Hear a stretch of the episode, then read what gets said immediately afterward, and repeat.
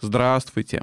В эфире передача «Вкус биржи» в студии Ярослав Тавгень. «Вкус биржи» — это еженедельный подкаст, в котором мы вместе с трейдером, тренером и экспертом по инвестированию Фуадом Расуловым обсуждаем не просто самые актуальные события прошедшей недели, а мы берем те события, которые больше всего повлияли на мировые фондовые рынки. Привет, Фуад! Привет! Иногда они возвращаются. Джо Байден хочет назначить бывшего главу ФРС США Джанет Йеллен на пост министра финансов. У меня такой вопрос. В США живет более 300 миллионов человек. Там что, такой большой дефицит кадров, что они гоняют одних и тех же по кругу? А, ну, такая ситуация не только в США, я даже скажу в меньшей степени США. А, я знаю много стран, где одни и те же люди и министры по несколько раз. А, тут речь о чем? Да, я не знаю, почему именно Еллен, а, это знает только Байден, но вот уже по факту огласки, по факту назначения, пускай его пока еще не было, можно сказать следующее. Это хорошая новость для рынков, это прекрасная новость для рынков по ряду причин. Во-первых, Елен понятная, известная фигура – Э, в период ее правления, будучи главой ФРС, я не помню, что были какие-то проблемы, я не помню, чтобы ее сильно критиковали. Рынком она ну, достаточно, как сказать, позитивный такой, положительный образ. А вопрос с Китаем там также очень важен. Помню, она говорила, что в торговом дефиците США – Э, Китай обвинять нельзя. И, то есть я не вижу ни одной проблемы со стороны Китая, которая бы привела вот к, к нашей проблеме, к, американской проблеме большого торгового дефицита. А, то есть такое, ну, не могу сказать лояльное, более позитивное, не враждебное отношение к Китаю как минимум. Она, она на встречи ездила, общалась с китайскими а, партнерами, насколько я помню. А, так что вот вам еще один риск, а, торговые войны и так далее со стороны Елен, а глава казначейства Минфин достаточно значимая фигура а, в данном контексте. А, поэтому рынки восприняли это с радостью, ну или как минимум не огорчились. А, что еще можно сказать? Ну, мне кажется, по поводу э, стимулирования, тут тоже кандидатура Елен э, достаточно позитивна в этом ключе в плане новых э, вливаний, стимулирования. Я думаю, Елен будет достаточно щедра. А, так что по всем фронтам фигура Елен рынкам нравится, воспринимается позитивно, и рынки в том числе на этой новости растут. Единственное, у Елен опыт все-таки в ФРС, а там все решения принимаются да, коллегиально, а, голосованием, а пост э, казначея главного, да, министра финансов, так скажем, э, немножко требует общения и с, там, с конгрессменами, парламентариями, тут будет много критики, может быть, а, более такой агрессивный э, пост с точки зрения да, политики. Э, вот это неизвестно, как Елен будет себя вести на этом посту. А если Елен хорошо относится к Китаю, рынки не рассматривают такой риск, что, скажем, налаживается отношение с Китаем, и Китай станет снова привлекательной страной для того, чтобы американские компании начали вывозить туда производство, что может негативно сказаться на американской экономике. Такой риск не рассматривается? Э, вот сложно сказать, э, насколько рынки рассматривают именно такую достаточно, ну, тонкую, что ли, специфическую проблему. А, но мне кажется, тут Елен свою собственную политику продвигать не сможет. Тут все-таки будет решать э, глава государства, будет какая-то общая политика. Наверное, э, все-таки отличающаяся от политики Трампа хотя бы немного, э, потому что уж Трамп был слишком агрессивен Китаю. Э, в экономическом смысле, конечно же. Ну и что я могу сказать? Э, если бы Трамп какие-то процессы уже запустил, то они идут, и так быстро все это развернуть, если запустил, конечно, а и так быстро все это развернуть на 180 градусов будет сложно. Э, так что посмотрим. Пока рынки на эйфории, пока им все нравится, и назначение Елена, и победа Байдена – мне кажется, это эйфория, даже я не хочу ее называть эйфорией, вполне себе адекватное отношение к тем позитивным событиям, которые случились вот за ноябрь. Торговые войны торговыми войнами, а трейдинг по расписанию. Кого бы там ни назначил Джо Байден, фондовые рынки будут существовать, а значит на них можно и зарабатывать. И делать это можно с помощью компании Admiral Markets, спонсора нашего подкаста. Admiral Markets — ведущий онлайн-брокер, дающий доступ к тысячам различных инвестиционных инструментов. Акции, валюты, CFD, ETF, другие инструменты. Какую бы экстраординарную стратегию вы не придумали, чтобы заработать деньги на рынке, подходящий инструмент вы сможете найти на платформе Admiral Markets. Admiral Markets — 19 лет надежности. Лед тронулся, товарищи. Дональд Трамп дал добро на запуск процесса транзита власти от его администрации к администрации Джо Байдена. Это еще не означает, что он оставит попытки оспорить результаты выборов в суде, может быть, еще каким-то образом, но уже, по крайней мере, сигнализирует, что он не делает каких-то больших административных препятствий к этому. Ну как, рынки вздохнули с облегчением? Э, да, похоже, что рынки этот риск полностью нивелировали, забыли о нем. Как бы там все это ни закончилось, э, рынки, ну, я и все, наверное, кто опасался этого фактора, фактора Трампа или фактора непризнания итогов выборов, наверное, ожидали более агрессивных шагов со стороны Трампа. Да, в Твиттере он был достаточно агрессивен, он даже объявлял о своей победе, о том, что у него украли голоса и так далее. Но вот видите, все закончилось так, как закончилось, если закончилось, конечно. И мне кажется, дальше все будет весьма спокойно. Трамп действительно, по идее, должен оставить пост, ну, потому что цифры сами за себя говорят, даже если где-то какие-то были нарушения, даже если. А, поэтому вот посмотрите на рынке сегодня уже S&P 3641, Dow Jones достиг 30 тысяч, сейчас правда снова 29 928, но он достиг отметки 30 тысяч, NASDAQ растет 12 200, а, который день рынки очень даже неплохо себя чувствуют, в том числе по этой причине, по причине того, что еще одним риском, риском достаточно важным риском, достаточно большим, ну, если смотреть на октябрь, на конец сентября, коррекция была на рынках, помимо ковид, а, еще и проблема выборов возникла. А, и вот ее не стало, рынки вздохнули, осталось только решить вопрос ковид, который тоже, в принципе, с перспективой на 2-3-4 месяца решен. Вакцина и не одна появилась, и там у нас очень много кандидатов. 10, а, по-моему, кандидатных вакцин, может, я уже говорил об этом, на фазе 3, а это предпоследняя стадия, дальше уже признание со стороны регулятора. Фаза 2, по-моему, 18 вакцин в разработке. Фаза 1, ну, преклинические исследования 155 вакцин на преклиникал, так называемых. А это очень много. Ну, то есть с вакциной проблем не будет.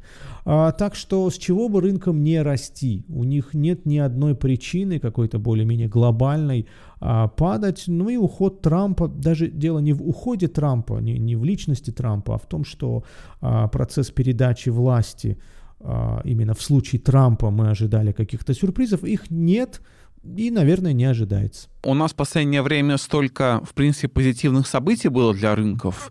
И перспектива вакцины, и перспектива мира между США и Китаем, и вот кажущаяся определенность с будущими выборами. Может вскоре оказаться, что весь позитив уже в цене рынков и, в принципе, на пороге коррекции. А, да, может. Вполне себе может случиться так, что инвесторы а, и до того, как э, вышеуказанные факты, события случились, появились, э, реализовались, и после уже э, начали скупать и вложились, весь свой позитив, всю свою эйфорию уже вложили в рынки и дальше расти некуда. А, но если говорить о более долгосрочном периоде, э, наверняка реализуется или формируется, так будет правильно, новый тренд, а, восходящий тренд. Э, то есть, да, рынки на максимумах, даже новые рекорды побили, если говорить об индексе S&P 500 и о Dow Jones. Но вполне вероятно, что тот кризис, который был, он прошел, стимулирование, с одной стороны, вакцина поможет э, завершить этот кризис, то есть остановить эти локдауны, остановить заражение, э, остановить даже страхи. Э, стимулирование, надеюсь, оно еще не закончилось со стороны правительств центральных банков, э, поможет экономике да, начать новый старт, и вполне вероятно, что мы где-то в начале нового восходящего цикла, многолетнего цикла. Если это так, то как ты говоришь, покупать сейчас может быть немножечко опасно было бы, так как есть риск, что все в цене и все дорого. А вот после какой-то коррекции, еще раз, если она будет, после какой-то коррекции, а, наверное, вот лично я был бы настроен достаточно по-бычьему. А, единственное, что мне не нравится, это соотношение цены к прибыли в компаниях. Оно ну, не низкое, там в районе 27 Э, может даже 29. Э, не то чтобы это пузыри, это слишком много, но и немало. Но и немало, э, потому что я помню времена, когда индексы торговались где-то в районе там 16-18. А, и сезон отчетности сейчас продолжается, он ну, практически к концу года подойдет а, к концу.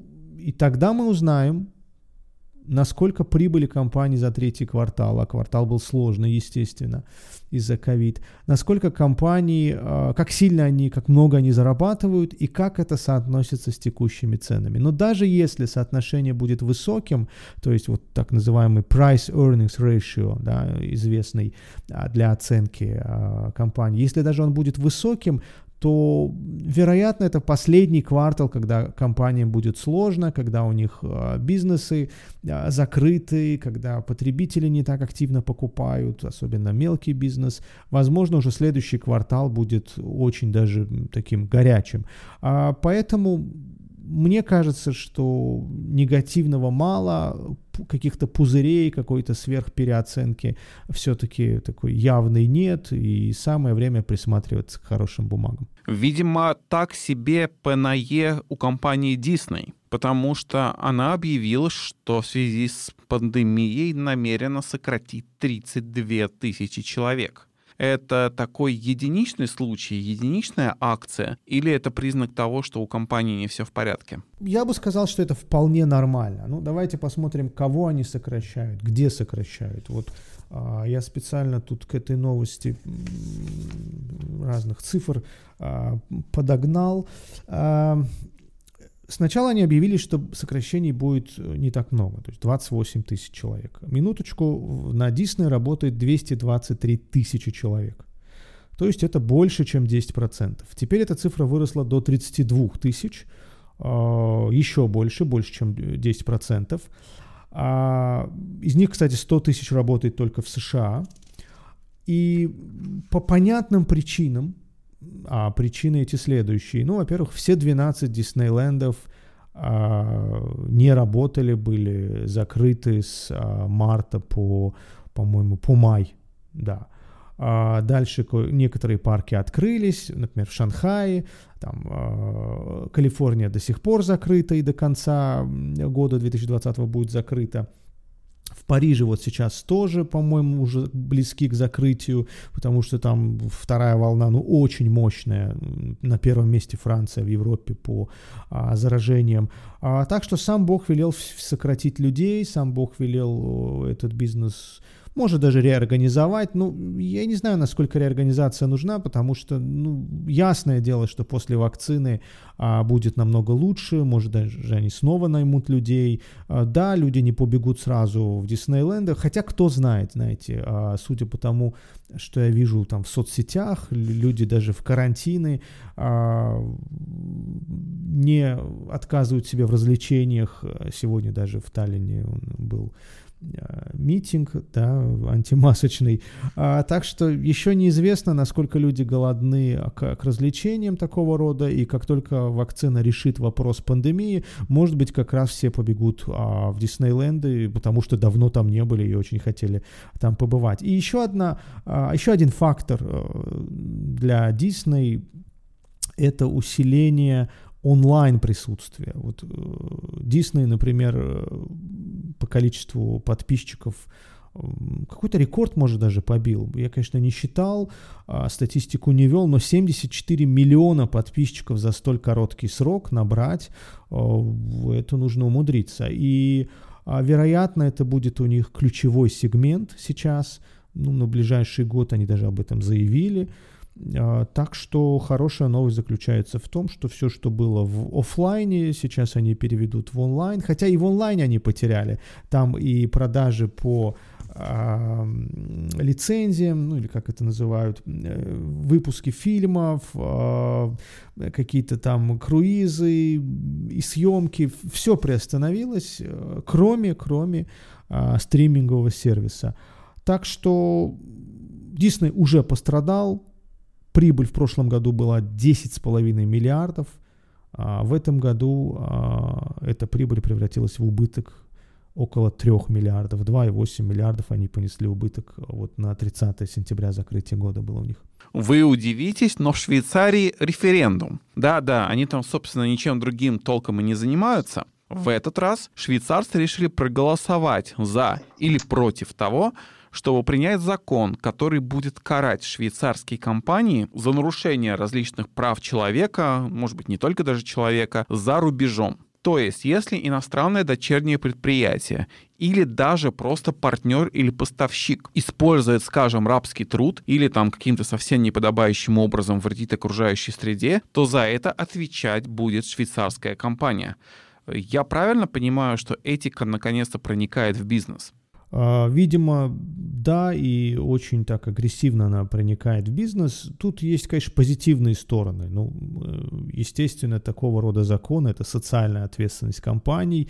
А, об этом очень много говорили, даже много лет назад. Э, например, когда я занимался российским фондовым рынком, а, очень популярное было выражение «социальная ответственность бизнеса». Так вот, эта самая социальная ответственность бизнеса это, конечно, позитивный фактор.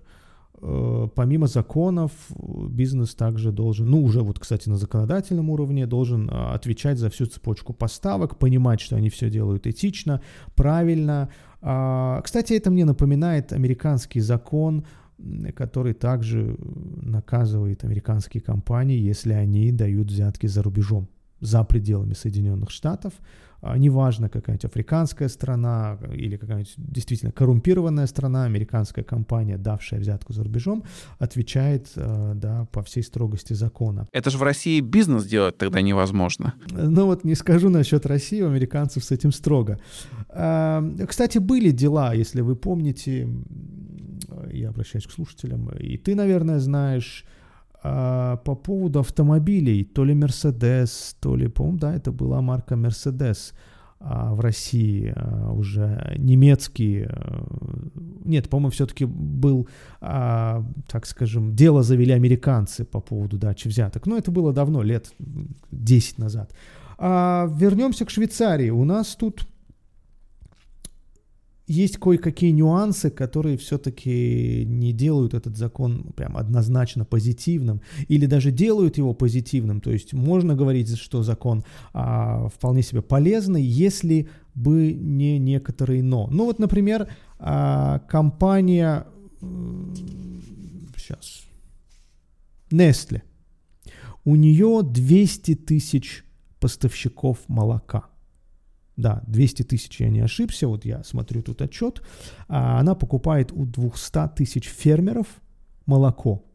Ну, как вы думаете, насколько легко э, отследить, э, проследить или э, хотя бы как-то грубо проконтролировать какие-то этические нормы на фермах или какие-то другие нормы законодательно установленные на фермах количество которых равно 200 тысячам. Но это практически невозможно. Конечно, Nestle тут заявляет, что они э, следят, они стараются да, соответствовать 100% законодательству. Наверняка это так и есть, но вот в данном случае возникает сложность у таких э, глобальных корпораций, как Nestle, ну там Glencore, у них будут проблемы с э, имплементацией вот данного законодательства. Это пока не законодательство, пока референдум, там шанс шансы есть, что проголосуют.